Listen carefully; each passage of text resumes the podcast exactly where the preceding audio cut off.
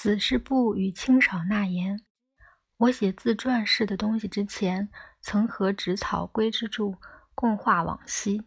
这时，植草说了这么一段话：他说，在黑田小学前面的坡道服部板那里，我曾对他说过这样的话：“你是子是部，我是清少纳言。”可我却毫无记忆。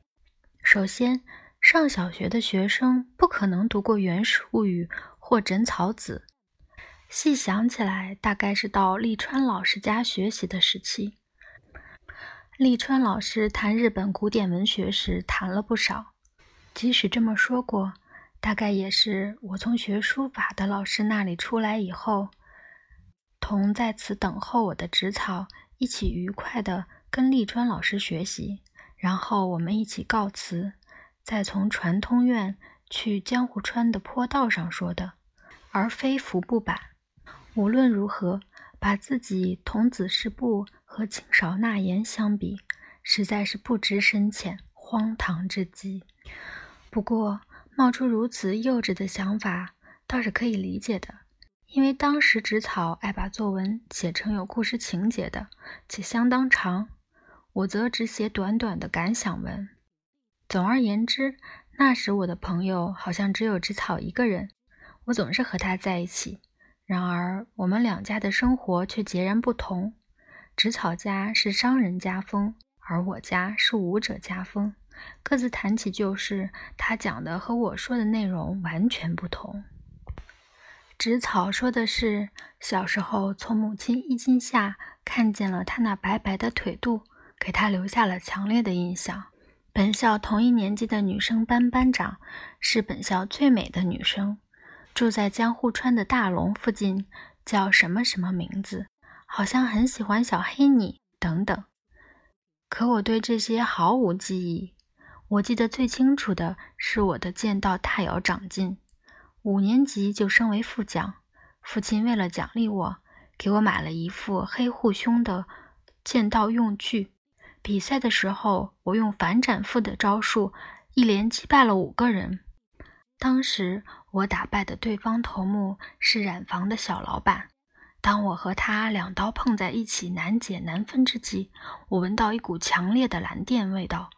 总之，我记得的都是我大逞威风的事。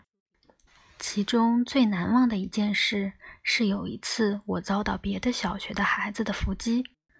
从洛河道场回家的路上，走到江户川桥附近的那家鱼铺前，有七八个六年级学生拿着竹刀、竹棍、木棍聚在一起。孩子们有孩子们的地盘，那一带不是黑田小学的势力范围。他们瞪眼瞧着我，看样子不怀好意。我不由得停下脚步，但是以少年剑客自居的我。绝不允许自己被这种阵势吓到。我大摇大摆地从鱼铺门口经过，背后那些孩子居然没敢动手。我心里一块石头落地了。紧接着，一个什么东西朝我头上飞来，我正要用手去挡，啪的一下，那东西砸到了我的脑袋上。我回头一看，原来石子如雨点般飞来，他们一声不吭地用石头砸我。这样不声不响的下暗手，看来决心很大。我想逃跑，可是我的竹刀不答应，因此我把扛着的竹刀取下，拉开阵势，瞧着他们。然而我那竹刀尖上拴着的道具用具，使我无法应战。他们看到我这副样子，都吵吵嚷嚷地挥着手里的家伙冲了上来，拼命地挥了一下竹刀，道具用具都被抖掉了，竹刀轻了。他们虽然又喊又叫，可是没有了闷不出声时的架势了。竹刀上没有东西，就轻便自如了。我就跟练习时一样，用竹刀猛砍他们，用大声喊着我要砍的地方：“你的脸、前胸、手。”因此，他们没有对我采取包抄的办法，只是七八个人扎成一堆，各自拿着自己的家什，从正面进攻。所以他们占不了便宜。这些人手里的家什虽然挡住了我的竹刀，但也只是窜上来又退回去。我很容易打着他们的脸、前胸和手。我还记得，因为刺这一招太危险，所以没有使出来。总之，我学到的武功对付他们还是绰绰有余的。不一会儿，他们纷纷向鱼铺跑过去。我刚要追过去，鱼铺掌柜拿着扁担冲了出来。这时，我把大打出手时脱下的粗齿木屐捡起来，就一溜烟儿逃跑了。记得很清楚，我穿过一条很窄的胡同，为了避开胡同里阴沟泛起的臭味儿和那页已腐朽的阴沟板，只好左拐右拐地跳跃着跑。我跑出这条胡同，才把木屐穿上。剑道符落在何处就不知道了，很可能成了拦路寻衅那帮家伙的战利品。我没有心思跟别人说这件事，因为丢了剑道符，不得不求母亲想办法，所以只好告诉他。母亲一听我说，一声不响，就从壁橱里把哥哥已不用的那套给了我，而且把我头部被石头砸伤之处洗干净，擦上药。除了头部外，没有伤到别的地方。直到今天，我头上还有块疤痕。现在写到丢剑道符和有关粗木屐的故事，我突然想起来，我曾下意识地把这一段记忆用在我的处女作《资三四郎》处理粗木屐的情节里。由此可见，这就是创造来源于记忆的一个很好的例子。遭到这次拦路袭击之后。我就稍稍变更了去乐和道场的路线，从此再也没有路过那间鱼铺。当然，我并不是怕那帮孩子们，而是没有心思和那位耍扁担的鱼铺掌柜交手。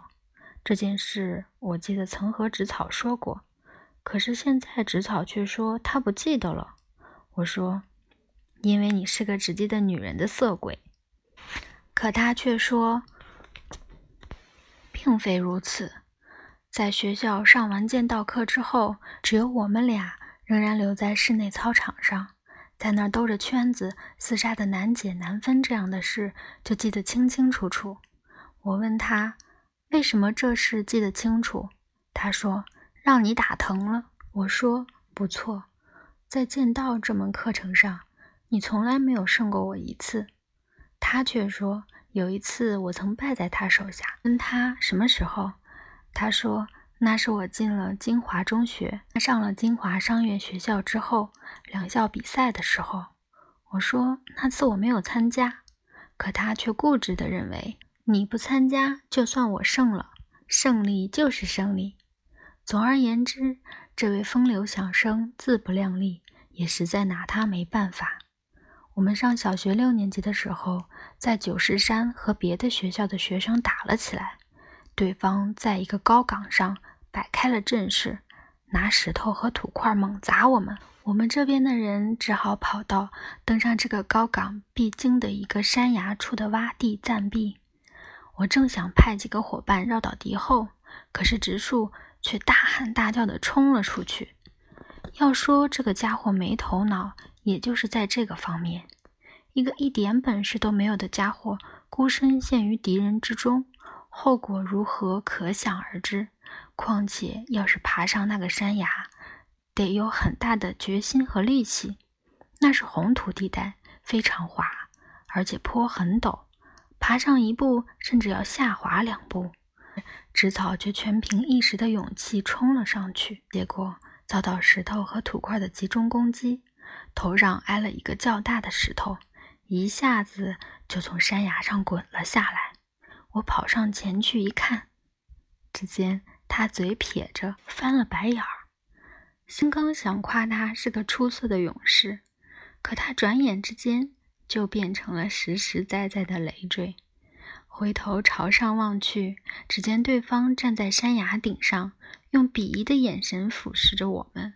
我站在植草身旁，俯视着他，仔细思索送他回家时怎么说才合适。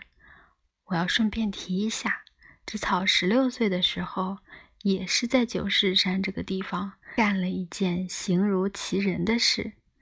有一天夜里，植草单独一个人站在九世山上，因为他给一个女学生写了一封情书，所以在这儿等他。他上了九狮山，俯视着阎罗堂那条山路，住候良久。是，尽管指定的时间过了好久，那女学生还是踪影全无。他想，再等十分钟，再等十分钟，再等十分钟，望着那条山路等下去。偶一回头，他发现一个人影，终于来了。他心想，激动的心砰砰直跳。细看来人，原来长着胡子。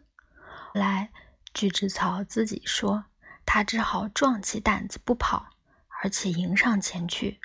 那人把植草的情书拿出来，问是不是他写的，而且自报姓名，递给植草一张名片，说自己就是那姑娘的父亲。植草首先看到的是那人的工作单位。警察厅，营善科。好说，这时他来了勇气，对这位父亲理直气壮地倾诉了他对那位姑娘的爱情是多么纯洁，而且还居然把他对姑娘的爱硬比作但丁对贝阿特丽奇的爱，反复表白。